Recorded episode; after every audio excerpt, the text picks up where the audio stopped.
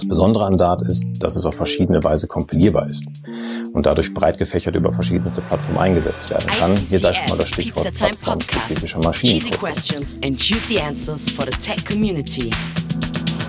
Hi und willkommen zu einer neuen Episode des ITCS Pizza Time Tech Podcasts. Heute dreht sich alles bei uns um moderne App-Entwicklungsstrategien. Eine nette Abkürzung für Application. Diese Abkürzung hat seit dem Siegeszug der Smartphone-Ära ihren Einzug in das allgemeine Vokabular gefunden. Apps sind unsere kleinen Helferchen, die häufig kleinere oder einzelne Aufgaben erledigen, um uns eine einfache Bedienbarkeit zu ermöglichen. Bei der Entwicklung von Apps stellen sich folgende Fragen den Entwicklern in den Weg. Die Frage nach den unterstützten Bildschirmgrößen, welche Plattformen bedient werden und wie hoch die Kosten für die Entwicklung sein dürfen. Auch die gewünschte Nutzererfahrung und die benötigten Funktionen müssen berücksichtigt werden. Entsprechend der jeweiligen Antworten auf diese Fragen gibt es unterschiedliche Entwicklungsphilosophien, die in Betracht gezogen werden können. Native, Cross-Platform oder Hybrid. Was das alles ist, erfahrt ihr jetzt von Philipp Hahn von der Brockhaus AG. Viel Spaß! Hallo und herzlich willkommen zum Online-Vortrag App-Entwicklungsstrategien mit besonderem Fokus auf Flutter und Dart. Mein Name ist Philipp Hahn. Ich bin angestellt bei der Brockhaus AG in Lünen, die sich im Versicherungssektor spezialisiert hat. Dort betreue ich seit einiger Zeit ein Kunden-App-Projekt, bei dem Bestandskunden Online-Anliegen schnell und einfach erledigen können sollen. Das sind solche Sachen wie Stammdaten ändern, Rechnungseinreichung oder vergangene Arztbesuche einsehen. Seit 2014 bin ich in der App-Entwicklung aktiv, zuerst nativ für Android und iOS, danach hybrid durch die Arbeit bedingt und dort auch geblieben. Und privat beschäftige ich mich auch seit einiger Zeit mit Flutter und Dart, da ich das Toolset recht spannend finde. Worum soll es heute im Allgemeinen gehen? Es soll gehen um die allgemeinen App-Entwicklungsstrategien, die es gibt, dann um die Sprache Dart, das UI-Framework Flutter und ein Ausblick, wohin die Reise mit diesem Toolset gehen soll. Wie eben erwähnt, soll es ja um die allgemeinen App-Entwicklungsstrategien gehen. Mit denen möchte ich jetzt auch anfangen. Welche drei gibt es? Es gibt zum einen die native Entwicklung für Android und iOS, die auf einer spezifischen Sprache basiert, für Android Java und Kotlin und für iOS in Objective-C oder in Swift. Damit hat auch letztendlich dann alles angefangen. Man kann inzwischen ja auch über die Webtechnologien, die wir dann als Cross-Plattform kennen, Apps erzeugen, die in einem nativen Webcontainer laufen, den man braucht, um die App, die man schreibt, letztendlich in den Play oder App Store zu bekommen, damit die Anwender ihre Anwendung gewohnt aus diesen beiden Stores beziehen können. PWAs gibt es auch noch, die ja als Webseite das App-Verhalten simulieren und offline fähig sind. Auch die kann man inzwischen mit äh, Tools dazu bringen, dass sie im Store auftauchen und dann eben auch einen nativen Container bekommen, denn den braucht man in jedem Fall, wenn man mit Technologien arbeitet. Als drittes käme noch die Cross-Compilation. Warum unterscheide ich die von der Cross-Plattform-Strategie? Cross-Plattform bedient sich einer Sprache, die alle Devices verstehen, nämlich in dem Fall Websprachen, während bei der Cross-Compilation ich in einer ganz anderen Sprache schreiben kann. Diese wird dann übersetzt während des Vorgangs, eine App zu erzeugen, in etwas, das die Plattform versteht. Und ich habe dadurch zwangsläufig nicht noch die gleiche Sprache, mit der ich programmiert habe. Das kann Dart recht gut, aber dazu dann später mehr. Vorteile für die native Entwicklung wären, dass der Look and Feel für die Plattform natürlich zu 100 Prozent passt. Die anderen beiden Ansätze mit Cross-Plattform oder Cross-Compilation versuchen das Verhalten so gut wie es geht und das Aussehen zu imitieren. Muss man aber natürlich immer ein paar kleine Abstriche machen, aber die geneigten Nutzer werden in der Regel da kaum einen Unterschied merken. Und es könnte tatsächlich Performance-Vorteile geben bei der nativen Entwicklung. Während bei den beiden anderen Strategien, Cross-Plattform oder Cross-Compilation, Zeitvorteile entstehen können, da ich nur eine Codebasis habe, aus der ich mich bedienen muss und die ich warten muss. Kommen wir nun zu Flutter und Dart, dem Rising Star, wie ich sie genannt habe. Dart, die Sprache, ist ein Eigenkonstrukt von Google. Das haben sie entwickelt, weil sie gesagt haben, JavaScript hat grundlegende Probleme, die sich auch mit einer Weiterentwicklung dieser Sprache nicht lösen lassen. Daher haben sie dann 2010 mit der Entwicklung begonnen und 2013 die Version vorgestellt. Das Besondere an Dart ist, dass es auf verschiedene Weise kompilierbar ist und dadurch breit gefächert über verschiedenste Plattformen eingesetzt werden kann. Hier sei schon mal das Stichwort plattformspezifischer Maschinencode genannt.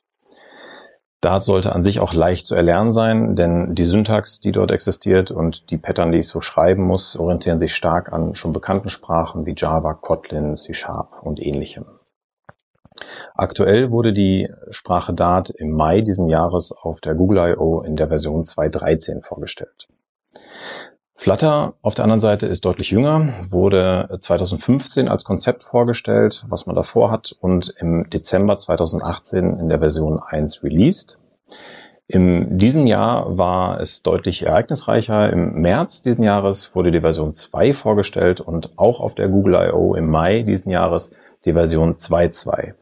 Es ist nicht unüblich, dass neue Versionen von Dart und Flutter zeitgleich kommen, woran man auch erkennt, dass diese beiden Dinge recht stark miteinander verzahnt sind. Flutter ist, anders als die Sprache Dart, letztendlich nur ein UI-Framework, mit der ich eine Oberfläche über das Business Logic Programm von Dart legen kann, um dem Nutzer eine Oberfläche zu präsentieren. Dann kommen wir in dem Fall zur Sprache Dart. Dart ist optional typisiert, also nicht streng typisiert wie zum Beispiel Java. Das heißt, ich kann dort auch meine var oder wie es in ähm, Dart heißt, Dynamic benutzen. Das heißt, ich könnte zwischenzeitlich den Typ meiner äh, Variable ändern. Bringt mir natürlich die gleichen Nachteile, die ich bei JavaScript habe. Ich habe nicht unbedingt immer den Überblick, was ich da habe. Aber da ich ja typisieren kann, wenn ich möchte, kann ich mir also das gleiche erzeugen wie dann in TypeScript für JavaScript. Es gibt keine Keywörter für Public oder Private. Das wird in Dart dadurch gelöst, dass ich einen Underscore vor die Variable oder die Funktion setze und damit weiß die Sprache, dieses Objekt soll nicht in der gesamten Anwendung zur Verfügung stehen. Da muss man sich am Anfang dran gewöhnen, da man so instinktiv irgendwas damit eintippt mit Public oder Private, geht aber recht schnell von der Hand. Es wurde mit der Version 2.12 auch Null Safety eingeführt, was ein sehr gefragtes Feature war. Das heißt, ich kann in der IDE, wenn ich etwas programmiere, darauf hingewiesen werden, dass ich vielleicht etwas nicht initialisiert habe und damit ein mögliches Null Value bekomme und meine App dadurch crashen könnte. Und was ich eben auch schon erwähnt habe, war, dass Dart eben sich zu plattformspezifischem Maschinencode kompiliert, wodurch meines Erachtens nach auch die Performance einer Flutter-App zu erklären ist denn ich muss nicht erst noch aufwendig den Webinhalt übersetzen oder mir rendern lassen, sondern das passiert alles schon vorher, vorgelagert und dadurch sollte die Performance besser sein. Es gibt noch eine Entwicklungsseite, die heißt äh, PubDev. Das heißt, dort kann man Pakete oder Packages, wie es bei denen heißt, runterladen. Das ist im Prinzip das Pendant zu NPM für die Webentwicklung. Dort kann ich mir alles laden, was ich brauche, was Dart an sich oder Flutter an sich nicht direkt mitbringt, um gewisse Funktionalitäten zu erreichen, die schon jemand anders für mich gemacht hat. Dort gibt es auch vom Flutter-Team Badges, also Auszeichnungen, dass man sowas hat wie Flutter Favorite oder besonders empfehlenswert mit Scores dabei, wie gut das Ganze gepflegt wird. So kann man sich da sehr schnell und übersichtlich Pakete aussuchen, die man in seiner Anwendung nutzen möchte. Dann gibt's auch noch inzwischen die PubGreen-Seite. Das ist im Prinzip sowas wie fürs Web Can I Use, ähm, wo man nachgucken kann, ob ich ein bestimmtes Package mit einer bestimmten Version von Dart oder Flutter überhaupt nutzen kann, ob es kompatibel wäre. Das war noch relativ neu und wurde dieses Jahr, meine ich, im März eingeführt. So viel zu Dart. Jetzt kämen wir zu Flutter. In Flutter ist alles ein Widget. Das heißt, ein Widget ist eine Komponente, wie zum Beispiel in React Native, wo man einzelne Bestandteile ineinander schachteln kann und sich so wie das HTML seinen DOM, in dem Fall einen Widget Tree aufbaut, um seine Oberfläche zu definieren. Die sind sehr anpassungsfähig. Man muss nicht die vorgefertigten Dinge nehmen, die einem Flutter schon bietet, sondern man kann sehr viel Customizing betreiben und dadurch sehr außergewöhnliche Oberflächen machen, ohne dass eine App direkt der anderen gleicht. Flutter bringt außerdem eine eigene Render-Engine mit, die Skia heißt. Das ist auch ein Vorteil, den ich eben einmal kurz erwähnt habe von Flutter, dass eben das Rendering nicht innerhalb der App stattfindet, sondern eigentlich im Vorfeld schon und das Ganze nur noch auf einem Canvas gemalt werden muss, was letztendlich Performance-Vorteile bringt. Und das auf jedweder Plattform. Das State Management in Flutter ist genauso rudimentär wie bei React Native. Es gibt zwar etwas, das vorgefertigt ist, aber für komplexe Anwendungen ist es nicht sonderlich empfehlenswert, da es dann aufwendig zu warten wäre. Dort gibt es aber auf der entsprechenden PubDev-Seite Libraries, ähm, Block allen voran, Business Logic Component, die im Moment so State of the Art ist, um komplexe Apps mit State Management zu versorgen. Was für die Entwicklung sehr schön ist, ist der sogenannte Stateful Hot Reload. Das bedeutet, dass ich, wenn ich eine Änderung an der Oberfläche vornehme, das Ganze speicher, mir eigentlich simultan direkt auf dem Device gezeigt wird, was ich für eine Änderung vorgenommen habe. Sollte ich währenddessen meinen State zerstören, aufgrund einer Codeänderung, und ich repariere das Ganze und drücke wieder auf Speichern, wird mir die App in den Zustand zurückversetzt, den ich vor diesem Fehler hatte. Dadurch dieses Stateful Hot Reload. Das würde auch bedeuten, wenn ich in Angular zum Beispiel meine Änderung mache in der Oberfläche und ich speichere, dann wird das Ganze ja wieder neu gebildet im Browser, aber ich fange wieder von vorne an. Das habe ich bei Flutter einfach nicht. Ich bleibe einfach an der Stelle stehen, an der ich gerade war, was dann die Entwicklungsgeschwindigkeit wieder steigert. Google spricht immer von 60 FPS. Die Anwendungen laufen sehr ruckelfrei und äh, schnell. Das ist wahrscheinlich darin begründet, dass das Ganze eben zum Maschinencode kompiliert wird. Man hat recht wenig Probleme, die Performance hochzuhalten. Allerdings gibt es tatsächlich noch Nachteile bei sehr animationslastigen Anwendungen, wo viele Animationen stattfinden sollen. Da sind tatsächlich noch Frameworks wie React Native besser, die dann auf Android zum Beispiel auf Lottie zurückgreifen können und dadurch natives Rendering machen können. Das wird aber tatsächlich noch behoben, beziehungsweise daran wird gearbeitet, auch dort die Performance weiter zu steigern.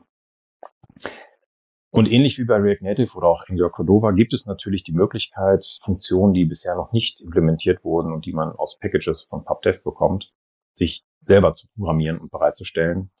Das funktioniert über Plattform-Channels. Das heißt, diese Funktion, mit der man letztendlich dann über einen kleinen Teil Code mit der nativen Welt des Devices und deren APIs kommunizieren kann. Also auch dort ist die Erweiterungsfähigkeit gegeben und auch die Integration in bestehende native Apps kein Problem. Genug der Lobhudelei. Natürlich gibt es bei Flutter und Dart auch Schwächen. Das ist zum einen die Sprache Dart. Die wurde erst 2013 releasefähig vorgestellt. Das ist zwar schon eine lange Zeit, um sie grundlegend zu lernen, allerdings fehlte der spezielle Einsatzort. Das kam erst mit Flutter zum Tragen, da man jetzt wusste, wofür brauche ich sie denn. Somit werden erst jetzt Experten sich auftun, die diese Sprache grundlegend beherrschen, zusammen mit Flutter. Flutter an sich ist ja auch noch sehr jung, erst im Dezember 2018 releasefähig vorgestellt. Ähm, die Community treibt das Thema voran und erstellt Hilfen und Blueprints für bestimmte Widgets, die man nutzen kann oder neue Packages. Allerdings ist das eben noch nicht so weit gediehen wie bei React Native oder anderen Cordova Plugins. Google an sich treibt das Thema sehr voran und betreibt auch einen, wie ich finde, sehr guten YouTube-Channel, wo verschiedene Dinge, die Aspekte von Flutter beleuchten, wie Packages oder Widgets vorgestellt werden. Das sind meistens so zwei bis drei Minuten Videos, wo grundlegende Implementierung gezeigt wird, wie man sie also nutzen kann und was das überhaupt sein soll. Das sind ziemlich gute Hilfen, sollte man sich anschauen, wenn man da sich für interessiert. Das dritte ist das plattformspezifische Aussehen. Das macht Flutter vielleicht noch nicht ganz so gut wie zum Beispiel React Native, wo das automatisch passiert. Man hat definitiv die Möglichkeit, beides zu tun, sowohl Android als auch iOS-spezifisches Aussehen. Allerdings passiert das meist nicht automatisch. Man muss das also im Code angeben, was ich denn jetzt gerne hätte, ob ich jetzt iOS haben möchte oder Android. Da wird hoffentlich in der Zukunft noch dran geschraubt, ist auf jeden Fall noch ausbaufähig. Wo soll es hingehen mit Flutter und Dart? Zwei Dinge haben sie schon erreicht. Zum ersten sind sie mit der Stable-Version von Flutter im Jahr 2018, im Dezember, mit der mobilen Bereitstellung von Apps live gegangen. Da haben sie gesagt, das ist jetzt alles so weit, dass man das damit machen kann und ich damit getrost produktive Apps in den Play Store oder App Store bringen kann. Im März diesen Jahres haben sie verkündet, dass das Web auch erschlossen ist. Das heißt, ich kann damit jetzt die App, die ich nativ oder pseudonativ entwickelt habe für die Play Stores, jetzt auch im Web als PWA bereitstellen und somit den Browser als Plattform mit dazu nehmen. Was noch fehlt, das ist der Desktop. Dort sind sie dran.